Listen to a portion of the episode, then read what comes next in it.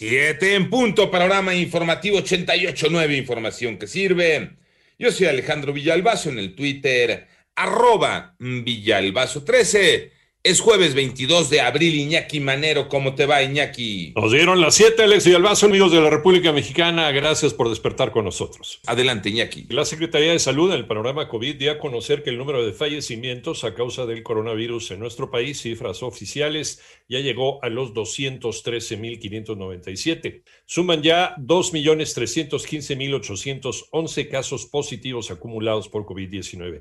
Y en el mundo, la cifra de casos es de 143 millones 874 mil 360. El número global de personas fallecidas llegó a 3 millones 58 mil 657. Y en eh, más eh, información, el diputado Saúl Huerta fue acusado de abuso sexual Manolo Hernández. Tras haber sido detenido por abuso sexual contra un menor de 15 años, el diputado de Morena, Saúl Huerta Corona, quedó en libertad ya que cuenta con fuero, por lo que la Fiscalía General de Justicia de la Ciudad de México continuará las investigaciones sin detenido. El menor acusó al legislador de haberlo traído de Puebla con la promesa de trabajar como su ayudante. Lo citó en un hotel para tratar temas laborales y después había intentado abusar de él. Cabe señalar que esta situación no le impidió participar a distancia en la sesión donde votó en favor de la reforma a la ley de hidrocarburos. Después ofreció una conferencia de prensa donde negó los hechos. Se dijo dispuesto a coadyuvar con la investigación y llegar hasta las últimas consecuencias de lo que calificó como una extorsión. En 88.9 Noticias, Manuel Hernández. El panorama nacional, en lo que va del año, marzo es el mes más violento de 2021, ya que registró un incremento de 12.1% en víctimas de homicidio doloso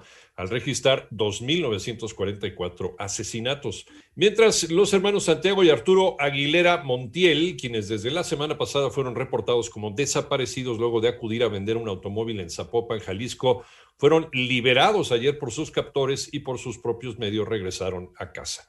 Por otra parte, dos elementos de la Policía Municipal de Oaxaca fueron acusados por vecinos de la colonia Morelos de atacar a balazos sin razón alguna a dos trabajadores de una herrería de la capital y posteriormente darse la fuga.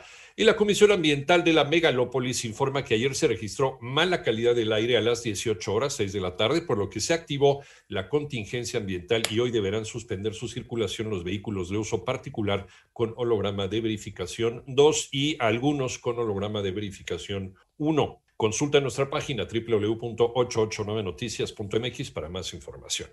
Debido a la pandemia, es necesaria una reforma financiera para América Latina. Toño Aranda. Alicia Bárcena, secretaria ejecutiva de la Comisión Económica para América Latina y el Caribe, CEPAL, señaló que es necesaria una reforma financiera internacional y promover mecanismos para aumentar la liquidez de los países en nuestra región con el objetivo de disminuir las presiones de gasto público producto de la contracción económica por la pandemia del COVID-19. Además, la CEPAL consideró que el alto endeudamiento de los países de la región impiden un respiro financiero. Al presentar el panorama fiscal de América Latina y el Caribe 2021, Alicia Bárcena detalló que se necesita aumentar y redistribuir la liquidez de los países más ricos para beneficiar a aquellos en vías de desarrollo. La región presenta además mayor nivel de endeudamiento. El pago de intereses tiene mucho que ver con el déficit en el gasto porque hay que pagar estos intereses y que afecta realmente sus finanzas públicas. Para 88.9 Noticias, Antonio Aranda. En el panorama internacional, un misil lanzado desde Siria cayó en el sur de Israel, activando las sirenas de ataque aéreo cerca del reactor nuclear del país,